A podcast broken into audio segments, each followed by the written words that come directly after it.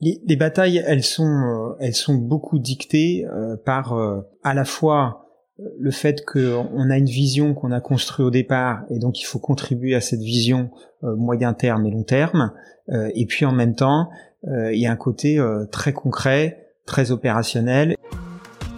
Salut à tous, je suis Vincent Aboyance et vous êtes sur Harmony Inside, le podcast du collectif Be Harmoniste, sur lequel j'interviewe des dirigeants qui ont réussi à allier succès business et culture entreprise exceptionnelle. Bonne écoute à tous. Bonjour Louis. Bonjour Vincent. Bah écoute, merci de me recevoir euh, ce matin euh, dans tes super locaux de, Sociable du coup, euh, entouré de, de livres d'art, donc je pense que ça, ça nous inspirera euh, pour raconter de grandes choses ce matin. Écoute, merci. Euh, c'est moi qui suis ravi parce que je suis un grand fan de, de ton podcast, donc euh, je suis très honoré. Bah écoute, ça me touche beaucoup. Bah, on, peut, on, peut remercier du coup euh, Caroline euh, Payou, Absolument. que je remercie toutes les semaines en ce moment, hein, du coup, vu qu'elle m'a mis en contact avec euh, les trois quarts des entrepreneurs bootstrap de Paris. mais oui, c'est un, un grand plaisir de te rencontrer grâce à elle, du coup, qui nous a mis, qui nous a mis en relation justement après être elle aussi passée sur sur Harmony Inside. Super. Bah écoute, du coup Jean-Louis, euh, trêve de, de, de, remerciements et de description de ton environnement. Euh, Est-ce que tu peux euh, du coup commencer par te présenter euh, pour les gens qui nous écoutent? Bien sûr. Donc, euh, je m'appelle euh, Jean-Louis Bénard. je suis fondateur et, et CEO de, de Sociable, qui est une plateforme SaaS qui permet aux entreprises d'avoir des collaborateurs bien informés et engagés en interne et en externe. Euh, j'ai créé ma première entreprise euh, dans le digital il y a maintenant 28 ans. C'est l'âge que j'ai, du coup. voilà, et j'ai pas arrêté euh, depuis. Euh, voilà, je suis passionné de, de, sport et de nature. J'ai la chance d'ailleurs de, de, vivre dans la nature. Hmm.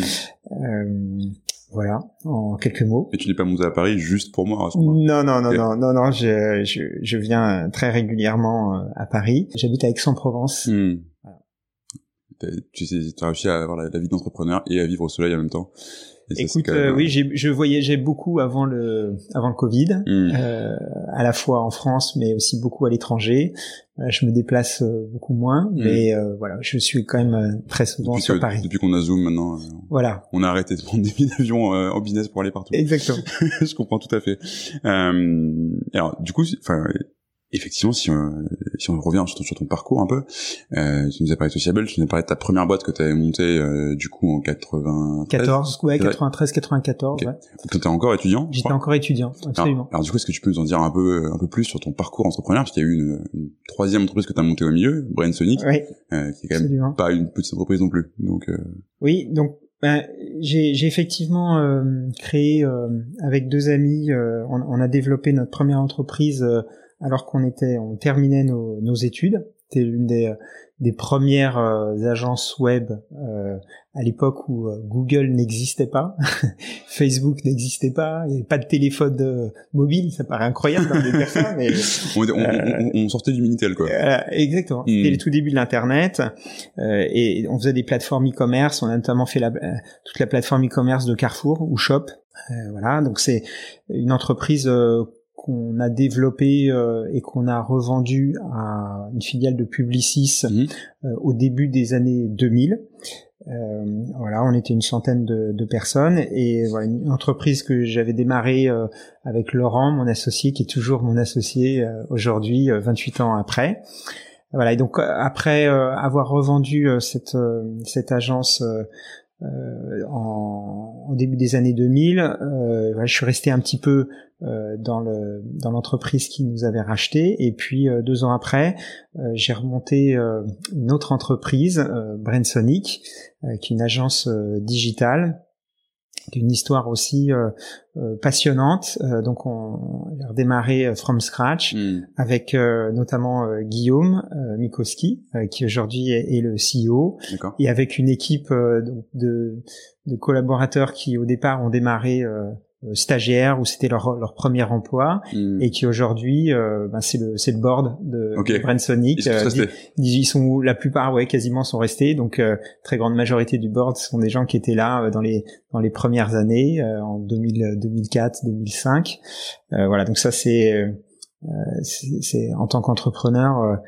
c'est vraiment plaisant de voir que les gens ont, évolué et puis aujourd'hui gèrent, gèrent l'entreprise puisque moi je suis plus opérationnel dans, mhm. dans la structure, je suis juste actionnaire, mais euh, voilà, l'entreprise vit sa vie avec une équipe qui est, qui est vraiment formidable. Et en, en 2014, donc on a on a démarré au départ dans l'agence Brainsonic un projet euh, qui est devenu ensuite euh, une, une, business unit, puis une filiale, euh, puis une entreprise autonome qui a spin-offé et qui hmm. s'appelle Sociable, l'entreprise dont, dont, on parlait au départ. Hmm.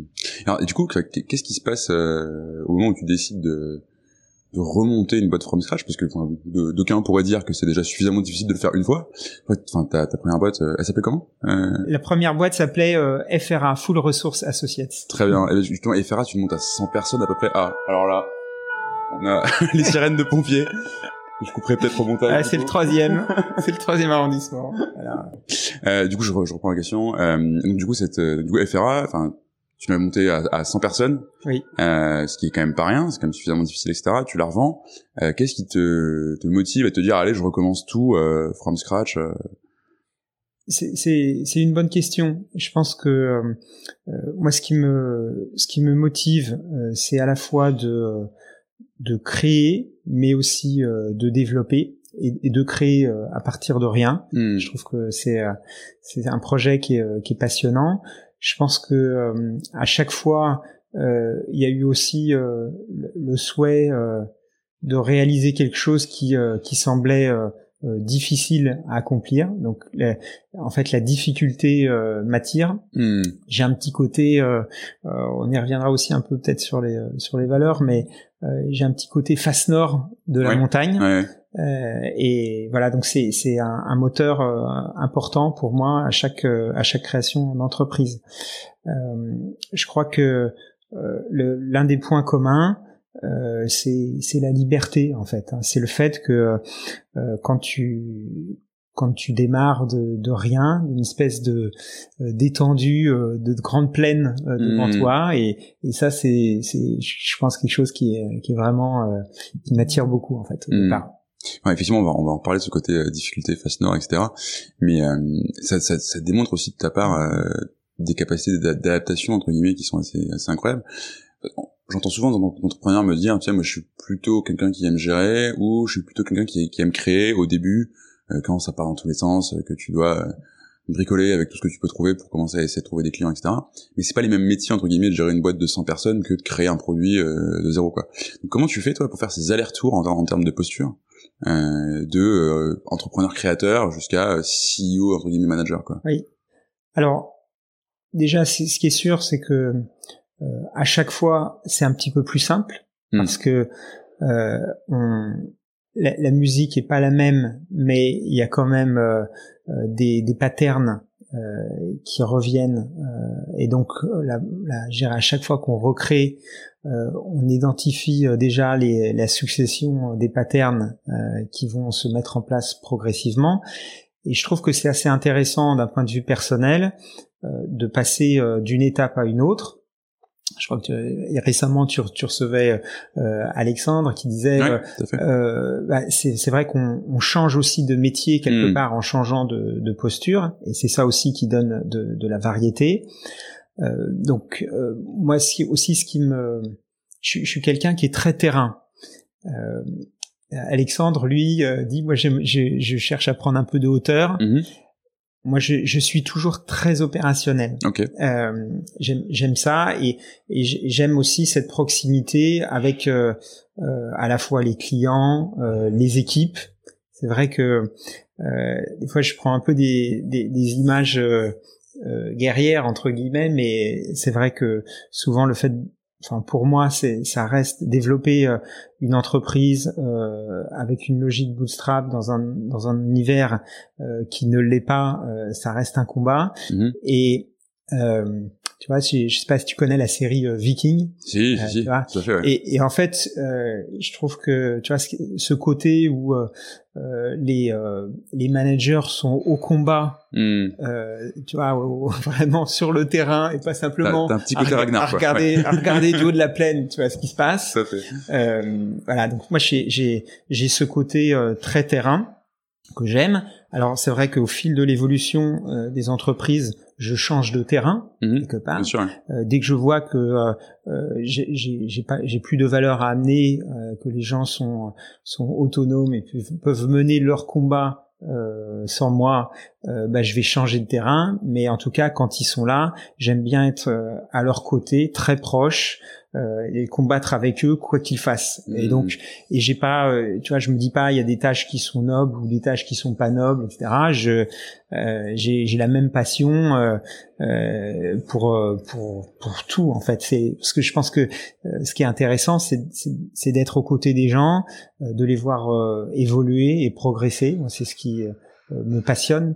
Et quand on, on voit, je pense avec le, le recul et les années tu vois des, des, boîtes formidables, mais qui un jour, pour des raisons X ou Y, disparaissent. Elles sont, elles sont rachetées. Les gens pensaient changer le monde, et puis ils ont, ils ont fait bouger des choses. Mais au hmm. final, les entreprises disparaissent. Et qu'est-ce qui reste une fois que euh, ces entreprises ont disparu?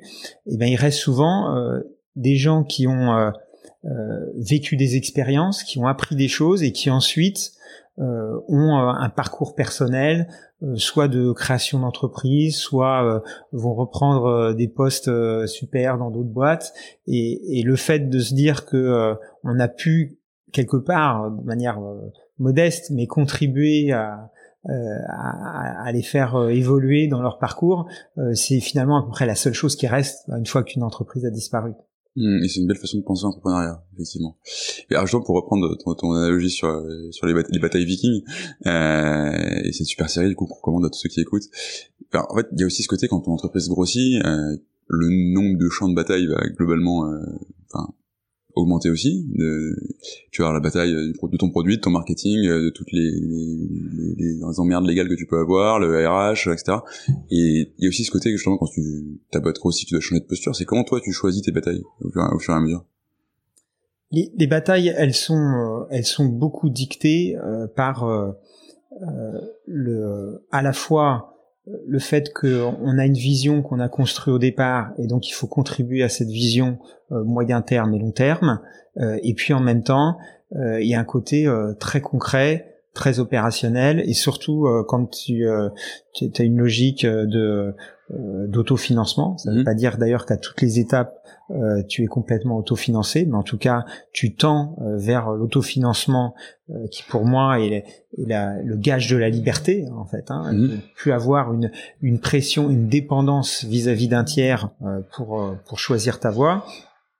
Eh ben, ça passe par euh, euh, des choses très concrètes, c'est-à-dire que à la fois euh, il faut la vision à, à 5 ans et en même temps il faut descendre le les poubelles le soir quand tu mmh. démarres parce que si tu le fais pas, personne, ne le fait. le fait. Ça. Voilà. Et donc il y a, il y, a, il y a autant de valeur pour moi à descendre les poubelles parce que c'est une étape nécessaire aujourd'hui qu'à construire la vision moyen terme. Donc le, tu, tu as raison, l'un des l'un des enjeux clés c'est euh, où est-ce qu'on met l'énergie, où est-ce qu'on met euh, les priorités?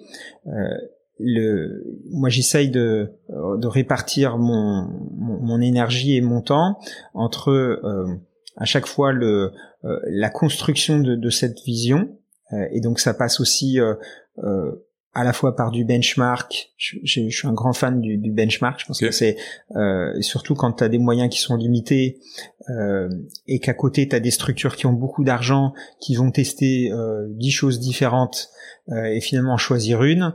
Euh, c'est, il est probable qu'elles l'ont choisi pour de bonnes raisons. Donc le fait de faire du benchmark aide beaucoup moi, je, je, je, suis beaucoup à l'écoute euh, des clients. C'est pour ça que c'est l'un des intérêts aussi d'être euh, d'être très opérationnel, c'est que la vision, elle se nourrit du terrain, mhm. et donc le fait d'écouter à la fois euh, les collaborateurs et, et, les clients, ça aide beaucoup à construire une vision qui soit pas une vision hors sol, mais qui soit vraiment connectée au réel. Donc, j'essaye de, de, répartir mon temps entre ça et puis de faire progresser et d'aider au maximum les gens qui ont été embauchés à un instant T. Donc en fait, on, on, démarre souvent avec un noyau de personnes qui est, qui est très réduite, qui vont être complémentaires alors moi, j'ai l'avantage euh, de, d'avoir construit euh, beaucoup de, de, mes entreprises avec euh, donc Laurent Gauthier, euh, mon, associé, et on est très complémentaires. Lui gère toute la partie produit, tech. Mhm. Euh, moi, je suis plutôt sur la partie business, même si tous les deux, euh, on vient de la tech. Notre première boîte, on était tous les deux des codeurs, donc euh, on a un, et on est on est une formation d'ingénieur, donc on se comprend, on est très proches et en même temps, on fait des choses qui sont qui sont assez différentes. Donc on a, on, va souvent agréger autour de nous euh, euh, un noyau dur de personnes. Moi, c'est vrai que je, je démarre pas forcément avec des gens qui sont expérimentés. Okay. Euh, euh, c'est pas mon critère numéro un. Et, presque moi mon critère numéro un c'est des gens avec qui euh, j'aime bien travailler avec hmm. qui j'ai envie de travailler euh, donc on, va souvent avoir un mix entre des gens euh, expérimentés et puis des gens qui euh, qui sont plus jeunes mais qui amènent aussi des choses différentes, une énergie qui est différente, et, et c'est cette combinaison-là. Et dès que les gens ont, ont, progressé, ont acquis une autonomie, euh, eh bien je vais, je vais, je vais déplacer mon énergie sur sur d'autres sujets on essaye de faire avancer en même temps, effectivement, le marketing, euh, les ventes, euh, euh, le customer success, le légal, etc. Donc ça, ça, demande un split de son temps, mais voilà, il faut faire avancer tous les chantiers en même temps un peu. Mmh, oui, effectivement, et tout, c'est une bataille, c'est au final la, la, bataille permanente, quoi. Exactement. Mmh, tout à fait. Alors, du coup, tu parles beaucoup de, la, de vision là-dessus. du coup, ça me donne une bonne opportunité pour revenir sur Sociable. C'est quoi la vision justement que tu, que tu portes pour Sociable? Du coup, ta dernière entreprise en date et celle qui t'occupe le plus aujourd'hui? Alors, euh, c'est assez, euh, c'est assez curieux parce qu'on est dans un monde euh, de surinformation et pourtant, souvent, les, les collaborateurs d'une entreprise, ils sont ils sont pas bien informés. Alors, soit ils sont surinformés, et c'est souvent d'ailleurs des gens qui sont en office. Ils ont de multiples canaux d'information, un volume d'informations et donc finalement euh, ils perdent un peu le, des fois le, sens de la vision de leur entreprise, euh, de ce qui est important, de ce qui ne l'est pas, etc. Et puis à, l'opposé, euh, tu as des gens qui sont sur le terrain, des gens qui sont dans les magasins, dans les entrepôts, dans les usines, euh, qui eux sont complètement sous-informés. Hmm. D'ailleurs, on, a souvent même pas euh, considéré que c'était important qu'ils aient euh, un, un, terminal professionnel, une adresse email professionnelle. c'est ce qu'on, dans notre jargon, on appelle les frontline workers. Hmm. Et, et, ces gens-là, en fait, ils sont quasiment déconnectés de leur entreprise. Donc, nous, notre notre mission, c'est de dire, on va aider les entreprises à avoir l'ensemble de ses collaborateurs et notamment les frontline workers euh, bien informés sur euh, sur ce qui euh, est important pour eux et ça peut être à la fois euh, des choses très opérationnelles. On va parler de communication opérationnelle sur euh, euh, ben, quelqu'un qui est en magasin, les, quand est-ce que vont avoir lieu les livraisons, mhm. quelles sont les nouvelles règles Covid dans le magasin, ou alors des choses qui sont beaucoup plus globales. quelle est la stratégie de l'entreprise? Quelles sont les tendances de l'industrie dans laquelle le collaborateur travaille. Donc l'idée c'est de pouvoir bien informer le collaborateur sur ces sujets, et là c'est plutôt euh, euh, top-down, mhm. euh, mais c'est aussi de mettre le collaborateur au cœur de, cette communication par le fait de lui, de lui faciliter la contribution, donc à la fois de la création de contenu, de la remontée de, de sondages, de, pour capter de l'information euh, peut-être que le siège a besoin de cette information, mais souvent au niveau local, on a besoin de cette information aussi. Hein. Je prends, je vais prendre un exemple très concret. Tu vois, on est en train de, de déployer euh, Sociable euh, chez Primark, donc a à peu près 75 000 collaborateurs dans le monde, une très grande partie qui sont sur le terrain, dans les magasins. Peut-être que, si je prends l'exemple des sondages, peut-être que l'entreprise a besoin d'avoir un, un, sondage global sur, euh, euh, je sais pas, l'état des troupes, mais il est probable aussi que le responsable de magasin, lui, il a envie de faire passer des Hmm. sondages qui sont des sondages très concrets, du genre euh, est-ce que euh, d'après vous, euh, on a euh, amélioré le temps d'attente en caisse euh, ou pas Euh, Voilà, et donc il faut que, à la fois au niveau global et au niveau lo- local, on puisse informer les gens, on puisse euh, remonter de l'information et engager les gens autour de ça. Donc on a plusieurs euh, euh, leviers d'engagement qui sont au cœur de, Sociable. Il y a à la fois le fait que les gens puissent participer et, puissent voir que leur participation a un impact. Et puis on a aussi des leviers d'animation comme de la gamification, comme le fait de pouvoir récompenser l'engagement des collaborateurs avec des initiatives euh, RSE. Alors nous on est très engagés sur tout ce qui est euh, reforestation. Mhm. Donc euh, un collaborateur par son engagement du quotidien, euh, il va pouvoir replanter euh, des arbres euh, sur la planète euh, et peut avoir accès à, d'ailleurs à sa Mhm. forêt, voir combien Mhm. il a économisé en empreinte carbone, etc. Donc on essaye, c'est un exemple, on essaye d'aligner euh, le, euh, euh, le, le travail avec euh, des, des choses qui, euh, qui donnent du sens euh, aux collaborateurs et que ce soit quelqu'un qui est au siège euh, euh, proche de la direction ou quelqu'un qui est euh, euh, dans un magasin, dans un entrepôt euh, et, et- et c'est ça qui est euh, que je trouve passionnant en fait, c'est de pouvoir euh, reconnecter des gens qui longtemps ont été déconnectés euh, de leur entreprise euh, pour euh,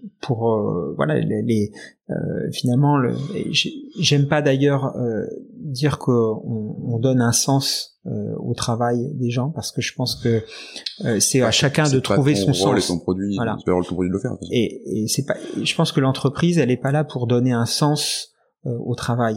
Elle est là pour donner euh, aux collaborateurs euh, les moyens de trouver un sens à ce qu'il Mmh, fait mais c'est c'est la personne qui trouve un sens. En tout cas nous voilà notre euh, notre mission c'est de c'est de d'aider les gens d'aider les entreprises à informer euh, et à engager euh, leurs collaborateurs, euh, que ce soit des entreprises, euh, je dirais, de, de- de taille moyenne ou des, des entreprises euh, avec plusieurs dizaines ou plusieurs Mhm. centaines de milliers de collaborateurs. Et, et là-dessus, il y a toujours eu un gap, en fait, où euh, euh, l'entreprise essaye de, de travailler sur ce, sur ce sujet, de bien informer, d'engager ses collaborateurs, euh, mais euh, voilà, l'historique montre que c'est pas si facile que ça. Effectivement, c'est la réaction que j'ai eue en, en- en préparant du coup cette interview. C'est c'est très difficile.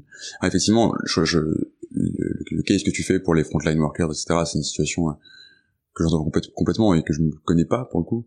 Moi, les seuls souvenirs que j'ai de ça, c'est quand j'étais consultant dans, dans- un cabinet, tu recevais des communications corporate, tu sais, des newsletters, etc., qui sont des trucs complètement euh, interstellaires. Et en fait, il y a même des gens qui mettaient des règles directement dans la boîte mail pour que ce genre de truc corporate aille directement en, Eh oui. en, en corbeille, quoi Et ou oui. dans un dossier dans lequel qui sera, qui sera jamais ouvert. du coup, comment tu fais pour garder des, même tu vois, des, des nouvelles générations entre guillemets engagées autour de ces espèces de com corporate qui objectivement angoissent tout le monde, euh, sachant qu'en fait tes concurrents là-dessus c'est pas tant, je sais pas Yammer ou un autre réseau social d'entreprise, c'est euh, Instagram, euh, Voilà. Facebook, TikTok quoi. Alors il y a plusieurs leviers. Déjà, euh, il faut que l'interface euh, elle soit hyper sympa. Donc c'est à dire que euh, nous la, la communication, c'est une communication qui est avant tout euh, photo, vidéo, ok. Parce que et, et d'ailleurs notre interface, elle ressemble pas à un, un mur traditionnel euh, Facebook, Yammer, Teams. C'est une interface qui est hyper visuelle Mhm. euh, qui est pensé bien sûr mobile euh, first. Hein, donc on a des apps mobiles qui sont souvent brandées d'ailleurs aux couleurs de l'entreprise. Ok. Chez euh, Coca-Cola, Euro-Pacific Partners, c'est l'appli s'appelle pas Sociable. Euh, elle a un nom qui est spécifique. Oui, t'as une à- marque à- blanche, entre guillemets, Exactement. Mhm. exactement. Euh, donc déjà, il faut que l'interface elle soit super visuelle, elle soit super sympa, qu'elle soit donc elle est, nous elle est, elle est gamifiée.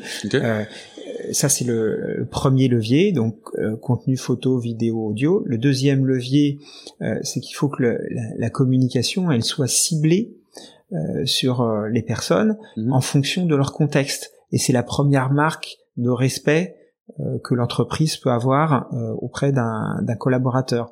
Quand par exemple euh, on a vu on a vu ça chez chez les entreprises qui, qui nous ont contactés en période de Covid, quand tu envoies euh, une newsletter euh, sur les bonnes pratiques de télétravail à des gens qui ont été mis en chômage partiel, c'est compliqué parce qu'en fait le collaborateur en conclut que l'entreprise ne, ne sait pas qui je suis, ne sait pas qui je suis, donc m'envoie des choses qui ne, ne, me parlent pas. Et c'est vexant. Et, et, c'est vexant. Et c'est normal que ce soit ah vexant. Donc il y a un, un gros travail de, de, de création d'audience et c'est souvent quand on met en place Sociable, on travaille beaucoup sur ces sujets de gouvernance et, de segmentation d'audience pour dire en fait un contenu, euh, il, ne doit être envoyé que si il est pertinent par rapport à, l'audience cible. Et ça, c'est un, levier d'engagement fort. Si, le, collaborateur a le sentiment que euh, on lui parle euh, à lui de manière spécifique, on a bien compris qui il était, ça va l'aider bien sûr à s'engager. Et le fait que lui-même euh, y soit en contribution, et d'ailleurs pas simplement euh, bottom-up, mais en peer-to-peer. Donc on a par exemple un système de euh, de reconnaissance avec des kudos. Euh, donc euh, généralement ce que les, les, les entre nos clients font, c'est qu'ils vont euh, justement bien identifier leurs euh, euh, des kudos qui mappent des valeurs de l'entreprise. Okay. et puis ben, un collaborateur, qui, je sais pas, si, si l'une des valeurs c'est l'entraide, et ben le collaborateur il va pouvoir donner un kudos mmh. à quelqu'un, d'ailleurs en privé ou en public, Hein, parce que des fois, on n'a justement pas envie que ce soit public, mais on, on dire voilà, c'est sympa, tu m'as aidé là-dessus, euh, je t'envoie un kudos. Donc, on, on a aussi des, euh, des moyens de, de, communication qui sont euh, pas simplement vers le haut, vers le bas, mais aussi transversaux. Et, et c'est ça aussi un, un levier d'engagement important. On, on, dit souvent que les gens sont sont pas engagés pour leur entreprise, et, et je, je, pense que c'est pas complètement exact, et notamment euh, justement des gens qui sont sur le terrain, ils sont souvent très engagés pour leur équipe. Oui, complètement. Euh, les, les gens qui travaillent, nous, moi, c'est c'est une population euh, euh, que, que voilà, qui, qui, en tout cas qui, qui, me parle beaucoup. Donc je, je m'intéresse beaucoup euh, euh à, aux gens qui sont sur le terrain et, euh, et souvent la réalité elle est, elle est, très différente des schémas qu'on peut avoir justement de, gens qui sont pas engagés. En fait, c'est des gens qui sont, sont, extrêmement engagés pour leurs collègues. Un collègue ne peut pas prendre un shift, euh, ils vont le prendre à leur place, etc. Par contre, effectivement, ils sont pas forcément très engagés pour leur entreprise parce que euh, leur entreprise leur a pas montré euh, des, des, des, signaux comme quoi elle était engagée pour eux. Hein. Et d'ailleurs, euh, c'est assez marrant de, de, de voir que euh, des fois des entreprises qui se disent OK, on va reprendre contact avec euh, nos, nos, personnes qui sont sur le terrain. Le Covid a joué un rôle important mmh, sur. Euh, en fait, ces gens-là comptent. Mmh. Euh, et donc, ils disent ok, on va on, on va se remettre à, à parler ensemble. Et, et, des fois, la première le premier réflexe de, de, des gens qui sont sur le terrain, c'est de dire attends, en fait, pendant 15 ans, tu m'as jamais parlé. Maintenant, tu veux me parler. Peut-être que moi, mmh. j'ai pas envie de te parler pour l'instant. Hmm. Donc euh, il y, a, une fracture euh, qui s'est créée euh, qu'il faut qu'il faut arriver à, à, à refermer. mais je pense que souvent les gens qui sont sur le terrain sont, sont très engagés pour quelqu'un ou pour quelque chose, pas forcément pour leur entreprise, mais ils sont souvent très. Mais il y a un engagement réel effectivement qui paye du coup tu capitalises là-dessus. Ok, je, je, comprends bien. Alors, ça nous amène forcément du coup euh, au grand sujet de ce podcast, euh, que ce soit dans ce que tu observes chez tes clients ou même toi, dans les trois entreprises que tu as, que as montées, parce que tu as fait grandir, etc. Dans tous ces, ces, ces processus de croissance, comment est-ce que tu juges l'importance de, de, d'une culture entre de la culture entreprise et notamment d'avoir fait un un travail réel et volontaire là-dessus et, de pas juste subir la culture qui existe entre guillemets quoi. Après, euh, tu vois, toutes ces années, euh, je pense que l'un des fondamentaux clés, espèce de d'invariant, tu vois, sur euh, sur toutes les histoires que que j'ai pu avoir au fil au fil du temps, la culture, c'est c'est un invariant fondamental. Hmm. C'est c'est vraiment euh, euh, le, le, socle clé. Tu vois, les technologies passent entre ce qu'on faisait euh, dans les années 90 et ce qu'on fait maintenant, plus rien à voir. Mais euh, la, la, culture, c'est euh, une fondation essentielle. Et, si tu veux sur sur ce sujet, le temps le temps m'a aidé à aussi à, à maturer sur euh, euh, c'est quoi la culture? Est-ce que la culture, euh, elle elle est plutôt bottom up, elle est plutôt top down, etc. Et, en tout cas, euh, je, je dis pas qu'il y, y, a de réponse unique, tu vois, là-dessus, mais mais en tout cas, mon sentiment, c'est que euh, et pour moi, pour ce que je, en tout cas, je sais faire, je sais pas faire autrement, mais euh, euh la culture de l'entreprise, euh, c'est euh, c'est quelque chose qui pour moi est fondamentalement top down. Elle vient en fait du des fondateurs. et, et en tout cas, moi, chaque fois que j'ai créé une entreprise, j'ai cherché à m'entourer de, de, personnes qui avaient euh, un set de valeurs, un ensemble de valeurs euh, proches, très proches euh, des, des miennes. Moi, j'ai notamment, j'ai, j'ai, je suis un, un, grand fan de, de ton podcast. Et, et, en fait, comment est-ce que j'ai eu, euh, j'ai eu envie d'écouter ton podcast euh, C'est par le titre, en fait, parce que la notion d'harmonie. Hmm. Quand j'ai Harmony Inside, je me suis dit en fait, ah, l'harmonie, c'est quelque chose qui est qui est hyper important et, et donc quand, quand je quand, quand je surtout quand je démarre une entreprise euh, je, je, cherche à m'entourer de gens avec qui euh, on, on, va raisonner euh, une espèce de, de, de résonance, sur euh, des valeurs qui nous sont euh, qui nous sont communes.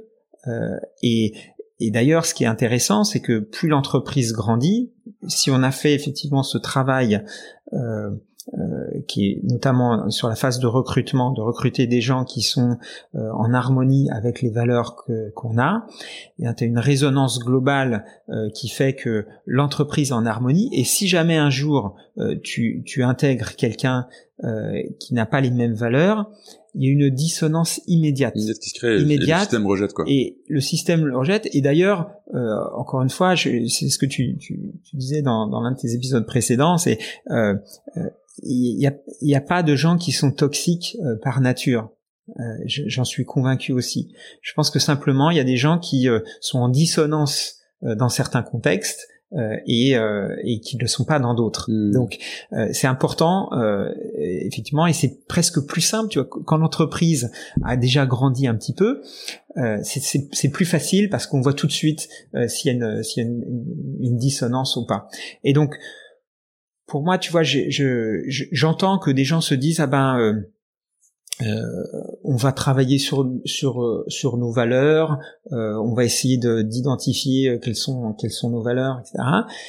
Mais en fait, j'ai pas ce j'ai pas ce besoin là enfin j'éprouve pas ce besoin là parce que euh, quelque part l'entreprise a grandi tout de suite avec des gens hmm. euh, qui sont euh, en résonance avec mes valeurs personnelles et d'ailleurs je ne me verrais pas euh, travailler dans une structure et, et tu vois parce qu'on est c'est vraiment ce qu'on enfin le, le bootstrap c'est un côté un peu sympathique etc mais la réalité en tout cas ma réalité à moi c'est que c'est très dur Hmm.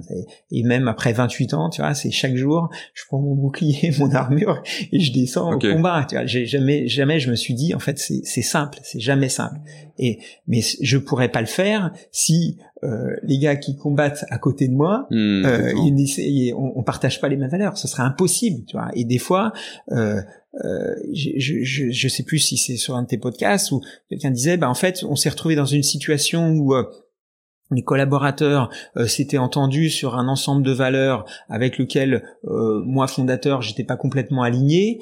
Euh, et en fait j'étais un peu ben, pour le coup j'étais en dissonance avec euh, les mais ça, ça déjà ce serait impossible pour moi. Et surtout j'ai le sentiment que ça peut pas arriver parce que la manière dont on recrute fait que naturellement on partage un set un set de valeurs qui est immuable. Tu vois c'est des valeurs en fait je, je j'ai pas le sentiment, par exemple, que en fonction de la taille de la structure, euh, le set de valeurs doit changer. Tu vois, et qu'on dit on va on va revisiter euh, nos valeurs parce que pour moi, les euh, c'est des éléments qui sont fondamentaux et qui, notamment, parce qu'on moi j'identifie plusieurs ensembles de valeurs, mais c'est mhm. pas sur des valeurs qui sont des valeurs personnelles.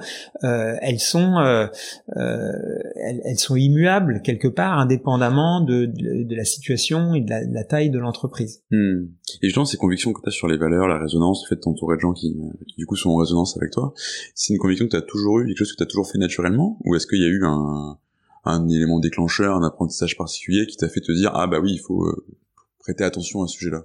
Ouais, alors c'est très, très bonne question. non, en fait, je suis je suis pas arrivé immédiatement à cette conclusion.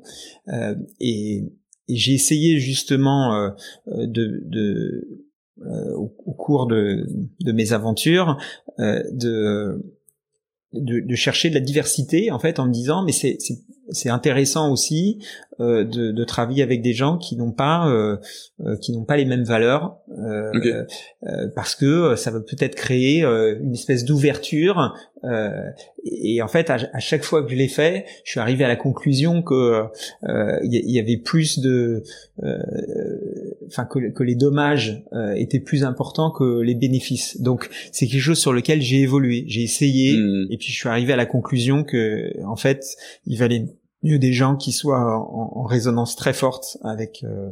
C'est toujours un sujet, un sujet chez, chez, les gens à qui tu parles un peu pour la première fois aussi du sujet des valeurs, etc. Ils vont dire non mais après nous on veut pas euh, faire l'armée des clones quoi. Mm. Ils vont pas, on veut pas recruter que des gens qui sont comme nous, etc.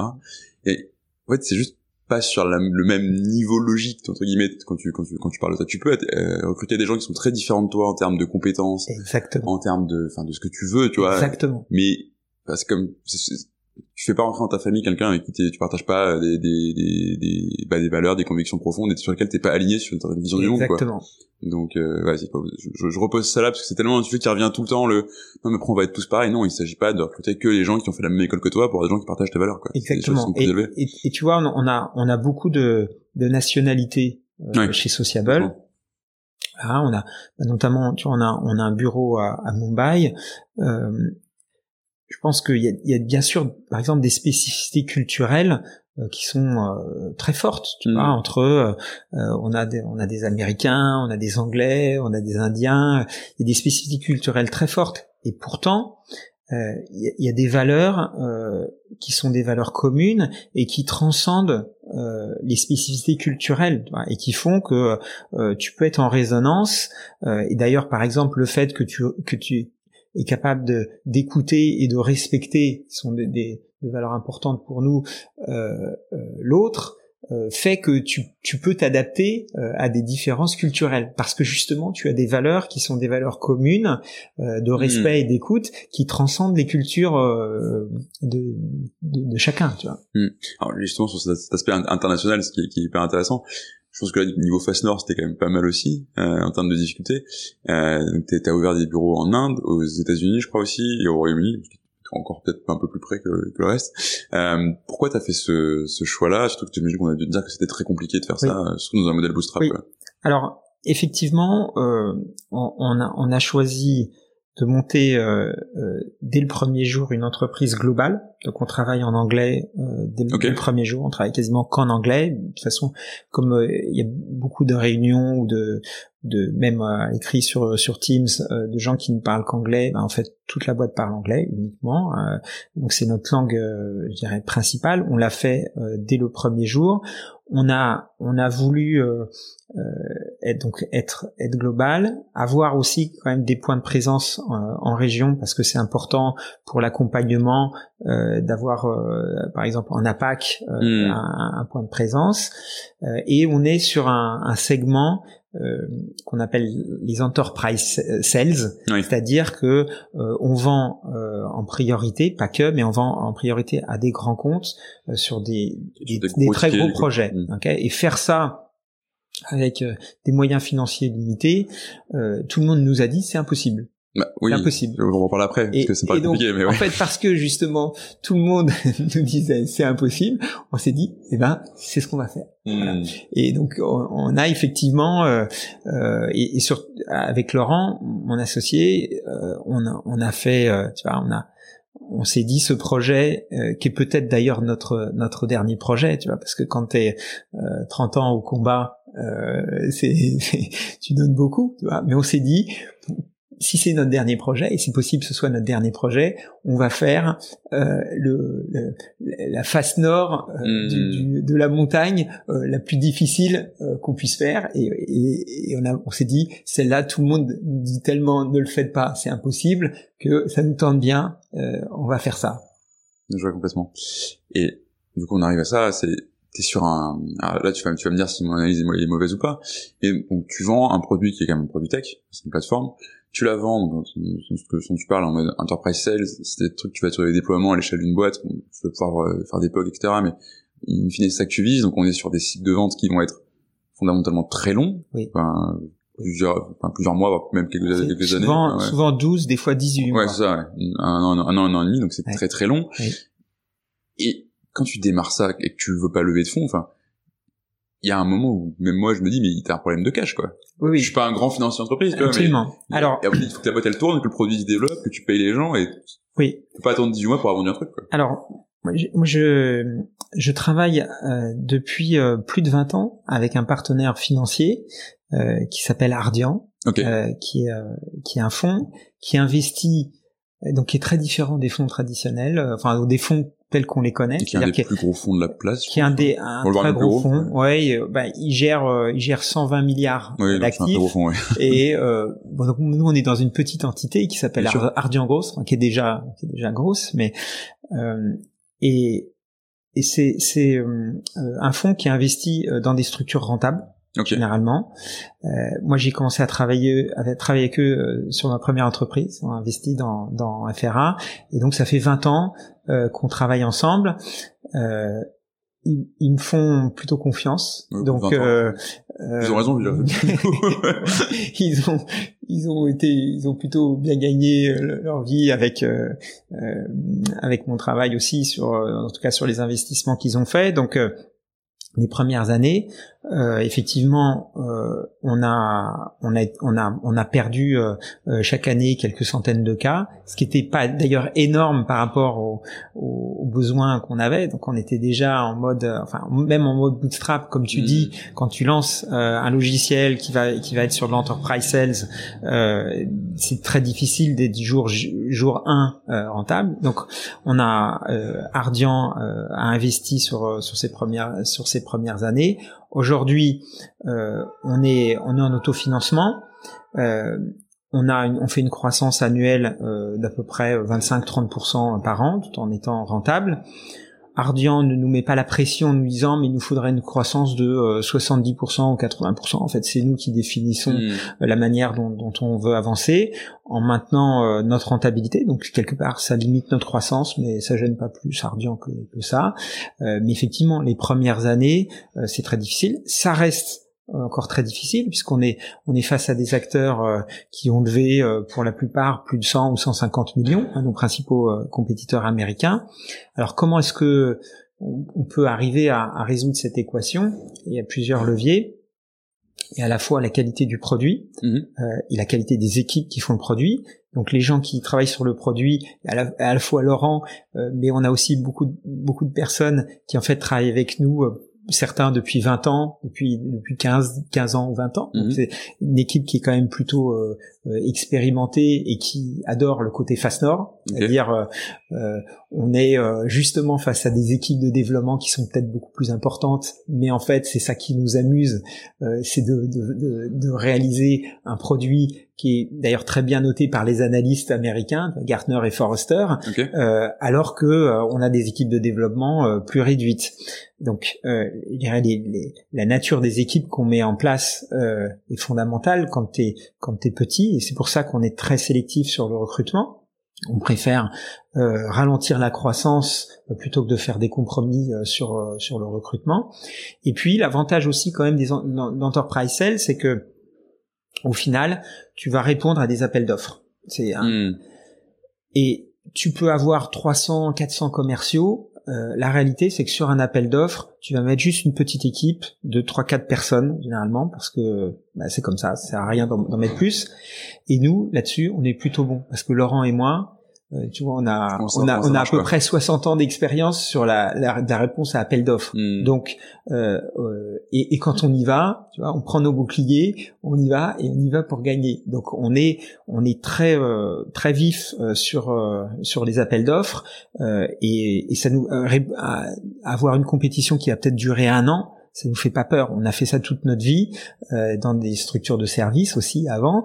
Euh, donc euh, euh, on a on a monté une machine, tu vois, pour euh, pour gagner ces appels d'offres. Et c'est vrai que on voit bien, tu vois, nos compétiteurs américains, quand on gagne des, des, des très gros deals, euh, ils sont, on l'a par la borne, tu vois, on a souvent de l'info, soit par des fonds, soit etc ils sont exaspérés parce que comment c'est possible qu'ils aient encore gagné avec tous les moyens qu'on a mis dedans quoi. Voilà. mais voilà c'est ça c'est ça en fait qui nous amuse tu vois c'est c'est le fait de de de battre euh, les, les, les stades de probabilité de dire si si en fait ce, ce, cet appel d'offres on va le gagner et en plus c'est vrai que nos clients nous aident beaucoup parce que euh, nos clients sont contents et ce sont euh, nos meilleurs ambassadeurs.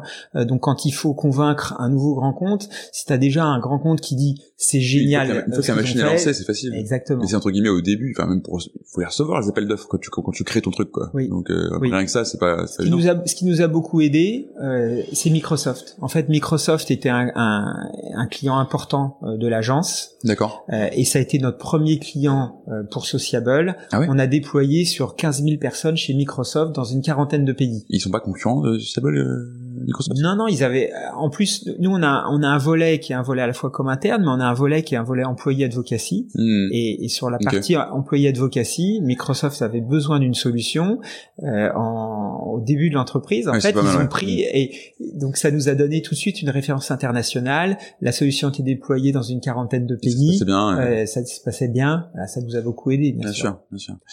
Et, je reviens sur ce que tu dis sur ces, euh, appels d'offres. On parlait aussi avant de la, résonance que tu peux avoir avec tes clients. Là, je tente le truc, mais je veux bien que tu m'expliques comment est-ce qu'on fait pour gagner un appel d'offres. Enfin, parce que visiblement, ça a l'air d'être une expertise chez toi, donc je suis obligé de te poser la question. Mais est-ce que tu mets aussi en avant le côté euh, bah, notre culture est comme ça, on bosse comme ça, euh, et ça a parlé plus ou moins du coup à la personne en face en termes de, de résonance. Oui.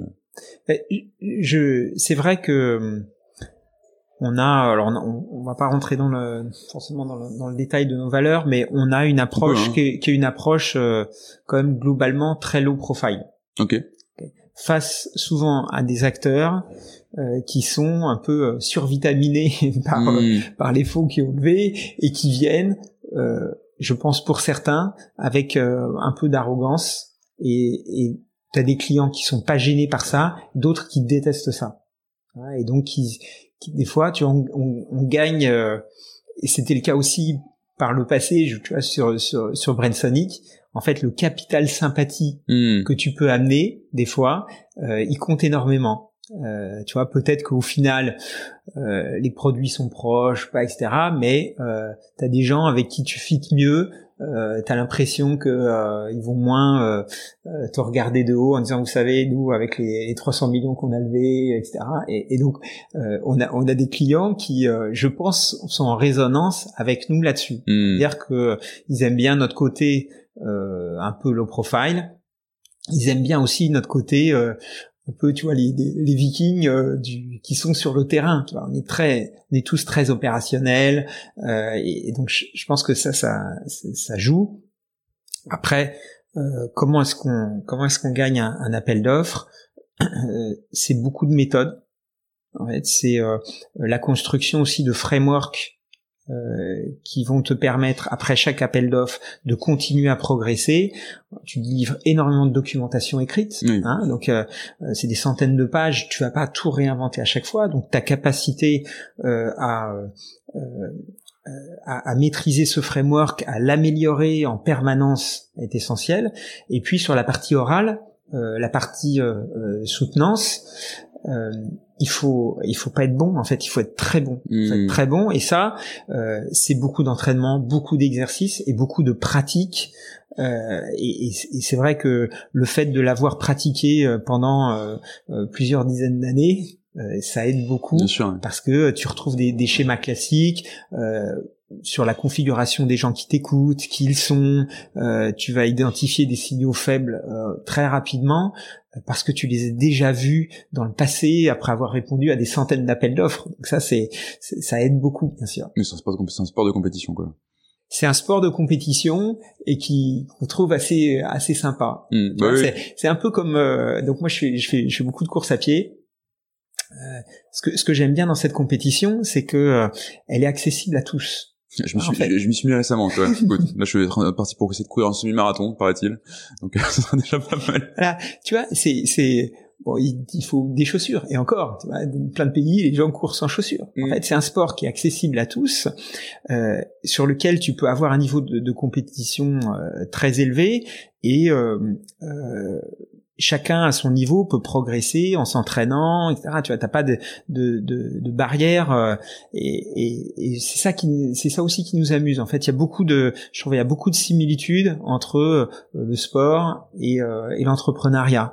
Et voilà, c'est vrai que ça, ça, ça, nous fait ça nous amuse bien ça. Mais je rêve un truc là-dedans, c'est que tu parles de, enfin, le sport qui te vient, c'est la course à pied. Euh, la course à pied, c'est quand même un sport où tu te bats essentiellement contre, toi-même ou avec toi-même, tu fais comme tu veux, mais tu te bats pas contre les autres, quoi. Enfin, ton but quand tu fais des, des, des, des, courses de fond, euh, oui.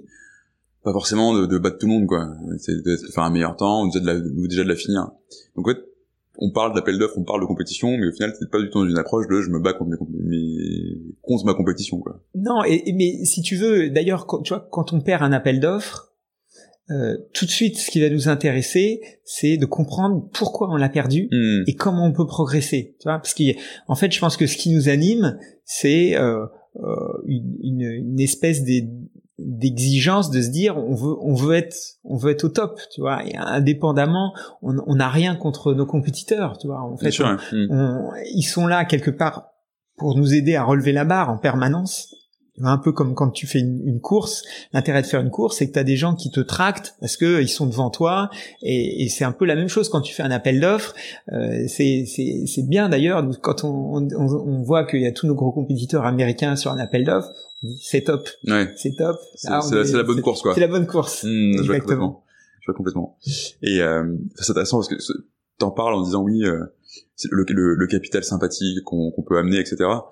Euh, quand on t'écoute, c'est très, c'est très, ça c'est plein d'humilité entre guillemets la manière dont tu le présentes. Enfin, c'est très low profile comme tu, comme tu peux le dire. Tes clients, c'est pas non plus euh, des petites boîtes euh, du quartier entre guillemets. Enfin, tu sors Coca-Cola, Microsoft. Enfin, Primark, Primark c'est énorme aussi, un, peu moins en France, mais c'est énorme dans le monde. Enfin, bon, t'es quand même pas allé chercher des petites, euh, des petites boîtes. Et du coup, ça me pose aussi la, la, question. Tu disais, on va pas rentrer dans le détail des valeurs. bah si, faisons-le justement carrément. Enfin, toi, tu distingues trois types de valeurs, je crois, des ouais. types personnels, interpersonnels et Exactement. et des valeurs qu'on va appeler des valeurs travail. Travail, ouais, ça. Donc les, les... comment ça marche toi chez toi et chez, chez Sociable Oui. Donc euh, des valeurs, euh, des valeurs personnelles, c'est effectivement euh, euh des choses qui, euh, bah, par exemple, tu vois, le fait euh, d'avoir un, d'être low profile, c'est une valeur qui est importante pour nous. Et et, et, je trouve ce qui donne aussi de la, de la personnalité, c'est d'avoir des valeurs personnelles qui sont quelque part en tension. Tu vois, par exemple, nous, une, une valeur qui est, qui est, importante pour moi, et donc je sais qu'elle l'est pour les gens qui sont rentrés chez nous, euh, c'est l'ambition. Mm-hmm. Et tu peux très bien, ça paraît des fois un peu paradoxal de se dire, est-ce que quelqu'un qui est humble, etc., il, peut avoir de l'ambition? Mais oui, en fait, ah oui, c'est des choses qui sont pas incompatibles. Alors que en fait souvent la personne qui est humble ne pas écraser d'autres tu vois enfin... et, et, tu vois c'est c'est aussi d'ailleurs euh, sur les sur le recrutement euh, il faut être attentif parce que quelqu'un qui est humble te dit rarement qu'il est humble, puisque justement par essence même, il va pas te dire qu'il est humble s'il considère que, plus humble que soi. Euh, voilà, donc il, va pas te dire qu'il est humble. Et d'ailleurs, il te dit rarement qu'il est ambitieux aussi, hmm. parce que euh, une espèce d'humilité, il n'ose pas dire que euh, il a une ambition. Donc il faut. Mais, mais la réalité, c'est que, et en tout cas, moi, c'est des valeurs qui sont très importantes pour moi, et je pense qu'elles sont importantes aussi pour les gens qui sont associables. C'est que euh, tu peux avoir cet aspect low profile et être ambitieux à la fois. Donc ça, c'est des exemples de valeurs euh, personnelles. Et, nous, on, a pas mal de, euh, que ce soit des valeurs euh, personnelles, interpersonnelles au travail. En fait, on a pas mal de valeurs.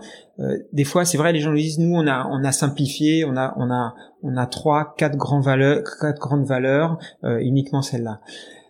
Nous, on aime bien avoir une richesse parce qu'en fait, tu définis une euh, quelque part une, une persona euh, euh, sociable, mhm. pas simplement avec quatre coups, quatre trois quatre coups de peinture. Nous, on en a, on en a, on en a pas mal parce qu'il y a une espèce de, tu vois, de, de, mhm. finesse sur un certain nombre de choses. Le fait que les gens soient courageux, c'est quelque chose d'important pour nous. Donc voilà, on a un certain nombre de valeurs qui sont personnelles. T'as des valeurs interpersonnelles, c'est des valeurs qui se manifestent dans ta relation aux autres. Donc euh, le fait par exemple que tu euh, sois capable d'écouter l'autre, qui était une écoute, et que cette écoute soit vraiment de l'écoute active. Tu, vois, tu, es concentré entièrement sur ce que dit la personne. Un bon moyen d'ailleurs de voir euh, quelqu'un qui est en écoute active, c'est que quand quand tu as fini de parler, normalement, la personne ne peut pas te répondre immédiatement. Parce que si elle te répond immédiatement, ça veut dire qu'elle était en train de préparer sa réponse très dur, C'est très dur pour, pour un podcast.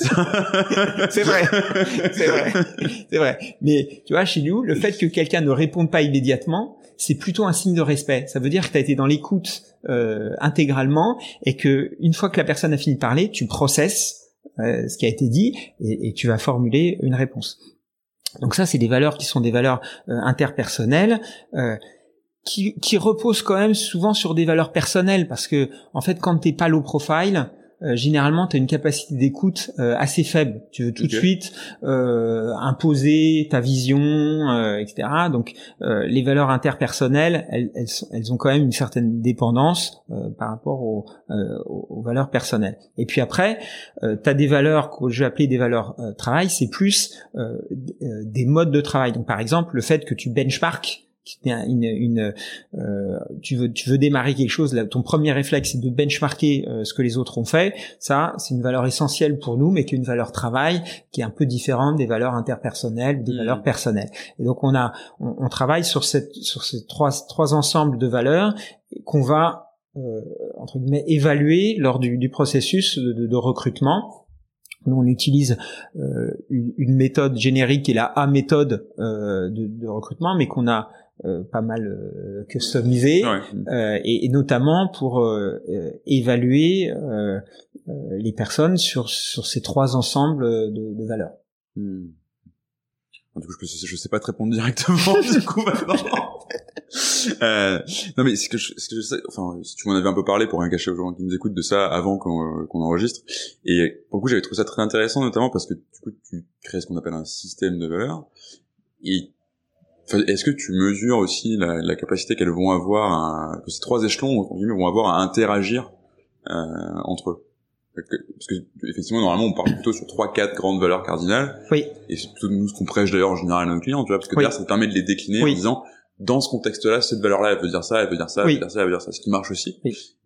ta, ta, logique est, intéressante. c'est sûr que euh, t'as des t'as des valeurs euh, au, sein de, ces, de, de, de, ces, de cet ensemble, tu as, des valeurs qui ont euh, presque un, un, un côté euh, transversal. C'est-à-dire que euh, reprenons euh, le cas du de la valeur low profile mm entre guillemets, parce que t'es low profile, bah, tu vas avoir une capacité d'écoute de l'autre et euh, tu vas avoir une propension naturelle à benchmarker parce que tu considères pas que ce que tu fais euh, c'est ce qu'il y a de mieux euh, puisque tu es low profile. Donc tu vas dire ok je vais regarder ce que les autres font hmm. et je vais essayer de tirer le meilleur de ce que les autres font. Et comme tu es ambitieux tu vas te dire je vais faire plus un hmm. par rapport à, à, ce que j'ai identifié de très bien chez les autres. Donc tu vois le, ce côté low profile en fait il il est bien sûr, euh, c'est une, une, valeur vraiment corps personnel, mais la réalité, c'est qu'il vient soutenir euh, les, des valeurs interpersonnelles et des valeurs de travail aussi. Mmh, je comprends.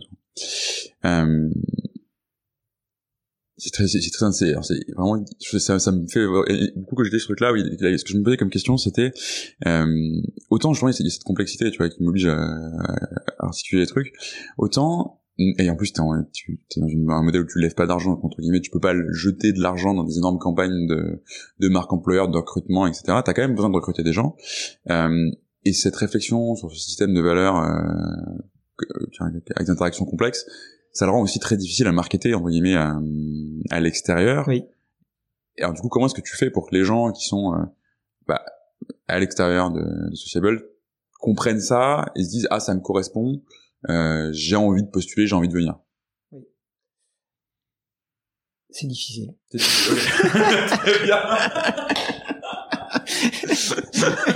j'ai pas, j'ai pas te raconter de crack. Tu vois. Ouais, carrément. C'est très difficile. Donc, euh, ce que, ce que je, ce que je sais, c'est que euh, quand on, quand on a démarré euh, un contact avec quelqu'un, qu'on on, démarre un entretien, un premier entretien, etc. Généralement, euh, on, a une capacité euh, à aller au bout euh, si la personne match nos critères qui est assez forte parce que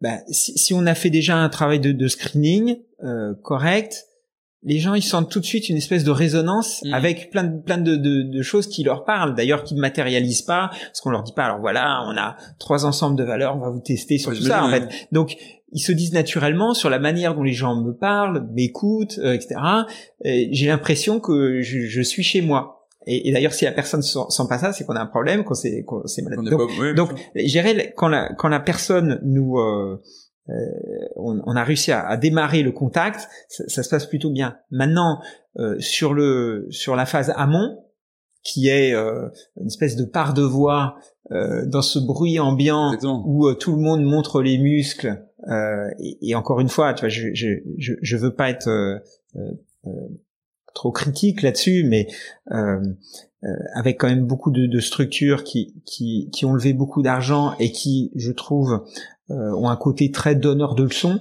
sur euh, euh, c'est quoi, euh, euh, tu vois, le, le bien-être euh, au, Oui. au travail, c'est quoi, etc. Et nous d'ailleurs, on est les premiers à, etc. Mais bon, tu vois, quand tu ça, sais que reste, ça, reste du que- ça reste du marketing parce que c'est des attentes aujourd'hui de, de, de, de la génération qui, qui intéresse ces boîtes-là à côté, quoi. Oui, mais mais c'est vrai que nous, euh, on, on est on est on n'est pas les rois du sujet, tu vois, parce que déjà euh, euh, c'est pas forcément aligné avec nos valeurs, tu vois, d'aller euh, clamer sur les toits, on est les meilleurs de, ceci, de cela, donc euh, euh, voilà sur le sur le fait de euh, d'être visible, euh, c'est- difficile, c'est difficile, mais et voilà, on, on- au final, on, on va chercher beaucoup à l'extérieur.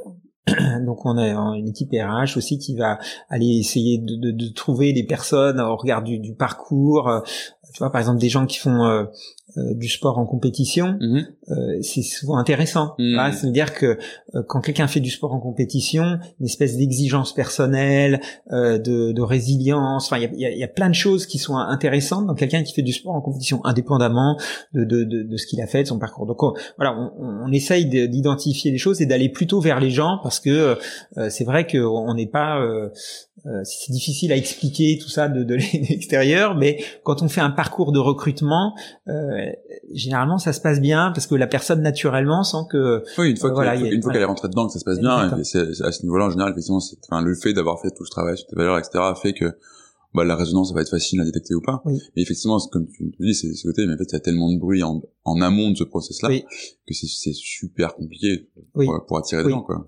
Après, nous, on- on n'est pas, euh, on, on cherche pas forcément euh, des gens qui euh, ont euh, des parcours euh, euh, exceptionnels. Tu vois, je vois dans, tu vois, là où on est, euh, euh, t'as, des dans, dans- cet immeuble, t'as des gens qui recrutent. Tu vois, tu vois les, les tu vois les, les suites avec, euh, je sais Ouais. pas, MIT, euh, etc. Tu vois, La rockstar, quoi. euh, les, les rockstars. quoi. Et, et nous, on, on, on, fait pas trop ça, déjà parce que euh, ces gens-là viendraient pas forcément chez nous, mais comme on aime bien ce côté face nord, on se dit en fait, et nous, tu vois, on se considère pas comme justement étant euh, des euh, des gens exceptionnels, on se dit euh, euh, ce qui est ce qui est ce qui est ce qui est sympa, c'est c'est d'arriver à faire des choses extraordinaires euh, avec des, des des personnes qui ont eu un parcours tout à fait euh, euh, je dirais classique, normal. Tu vois, nous, j'aime bien le côté aussi. Alors, euh, tu vois, Viking, c'est une, c'est une Mm. référence. Et puis, euh, mon, mon autre référence euh, cinéma sur le sur le sujet, euh, c'est euh, c'est le, le Seigneur des Anneaux. Ah, un grand fan aussi. Et, Seigneur des Anneaux, et- et euh, pourquoi? Parce que en fait, euh, au final, ce sont ce sont des gens tout à fait ordinaires qui, confrontés euh, à des situations d'une difficulté extrême, euh, se révèlent extraordinaires. Et c'est ça qui est qui est euh, qui est intéressant, tu vois. Donc moi, en fait, j'ai ma, ma question, tu vois, des fois aux gens, c'est en fait, est-ce que tu as envie euh, de faire partie de la communauté de l'anneau ou est-ce que tu as envie de rejoindre l'armée des orques? Hmm. Ouais, eh ben, nous, on trouve que c'est plus sympa, tu vois, la communauté de l'anneau, et quelque Ouais, part, tu t'es plus galéré, mais ouais. tu vois, et, et j'ai euh, dans, dans ma, dans ma première boîte, mon directeur technique, qui travaille encore avec Mhm. nous aujourd'hui chez, Soci- chez Sociable, comment est-ce qu'il est devenu directeur technique? Euh, Donc, on n'avait que des devs. Dans la première boîte, on a une centaine de personnes, beaucoup de devs, et les chefs de projet. euh, grosso modo, pouvaient choisir un peu les devs avec lesquels ils allaient travailler euh, sur euh, sur leur projet. Et tu avais un chef de projet qui disait, moi, je vais prendre tous les développeurs que les autres ne veulent pas prendre. Ok. Ok? Tous ceux qu'on m'a dit sont mauvais, j'en veux pas, etc. Je les prends et je vais vous montrer que avec ces gens-là, on va réussir les projets. Et en fait, c'est cette personne-là qu'un jour on a nommé directeur technique parce qu'on s'est dit en fait cette euh, euh, cette capacité à prendre des gens qui ont été identifiés par d'autres comme pas forcément euh, des winners etc mmh. et en fait les accompagner euh, et, et, et, et, faire en sorte que ce soit des champions bah, cette personne là elle, c'est top parce que finalement réussir avec des gens qui sont déjà des cadors etc bah c'est peut-être pas si dur que ça, tu vois. Donc nous, notre côté face nord, tu vois, il s'applique aussi à ça. Et, donc sur le recrutement, on va pas forcément aller chercher euh, des gens qui sont issus de grandes écoles. Etc. Hmm.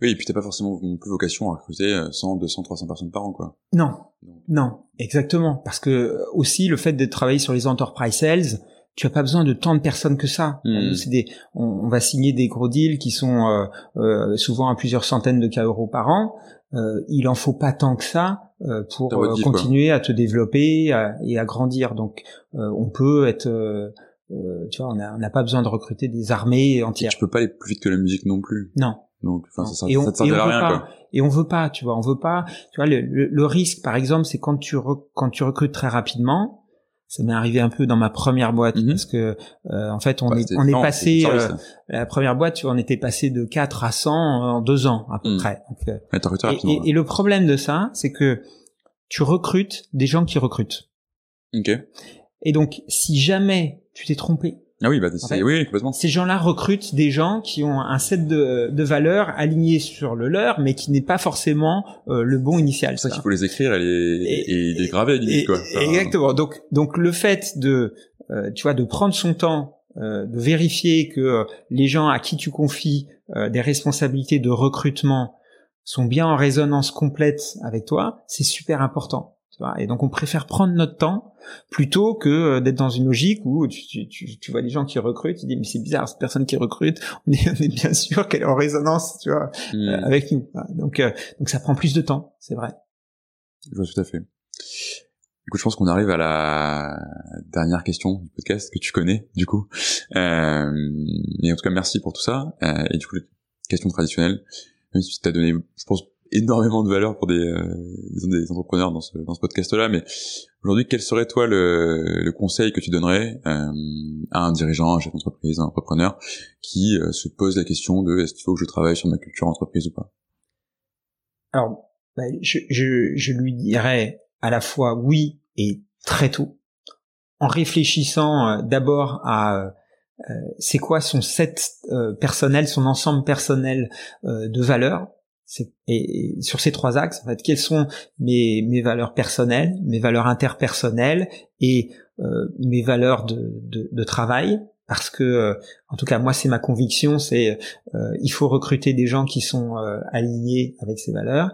Et d'ailleurs, pour ce faire, il faut avoir une équipe RH très tôt. Hmm. Donc, euh, tu vois, Sociable, euh, on a dû euh, intégrer quelqu'un euh, quand on était 10. Ouais. donc, quand je vois des, des, structures des fois qui ont 50, 100 personnes, il y a toujours pas de RH, c'est incroyable. Je me dis, mais comment, comment bah, c'est possible C'est souvent le fondateur qui fait le RH, un des euh, fondateurs. voilà. Mais, mais c'est vrai que pour nous, c'est très important d'avoir quelqu'un qui, bien sûr, d'ailleurs, côté RH, est en, en, alignement total avec les valeurs et, et qui va aider à ce que le, notamment le premier noyau, le premier noyau, il est fondamental qu'il euh, soit, euh, euh, il soit bien, aligné sur, les valeurs. Ça, prend du temps. Donc il faut investir sur le sujet très tôt parce que le faire plus tard, bah, c'est compliqué parce que t'es, en fait, t'as des gens qui sont peut-être bien dans l'entreprise, donc tu vas faire des compromis parce qu'ils n'ont pas complètement le même jeu de valeur avec toi. Donc voilà, ma recommandation, c'est il faut le faire, il faut le faire très tôt. Merci pour ça. Euh, merci pour ce conseil. Merci, pour, euh, un, ce moment ensemble. C'était un plaisir. Ah bah, je, suis, euh, partagé. je suis ravi d'avoir euh, pu, pu, venir. Voilà. Écoute, plaisir partagé. Merci beaucoup Jean-Louis. À bientôt. À bientôt.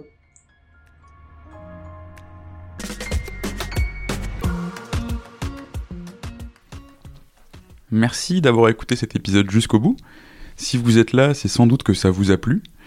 Si vous voulez nous aider, n'hésitez pas à partager cet épisode à votre boss, à votre ami qui veut monter une startup depuis toujours, ou à toute personne qui pourrait être intéressée par la culture entreprise.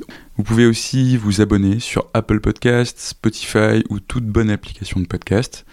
Et vous pouvez également nous laisser un avis 5 étoiles de préférence sur Apple Podcasts. A très bientôt pour un nouvel épisode et merci à tous.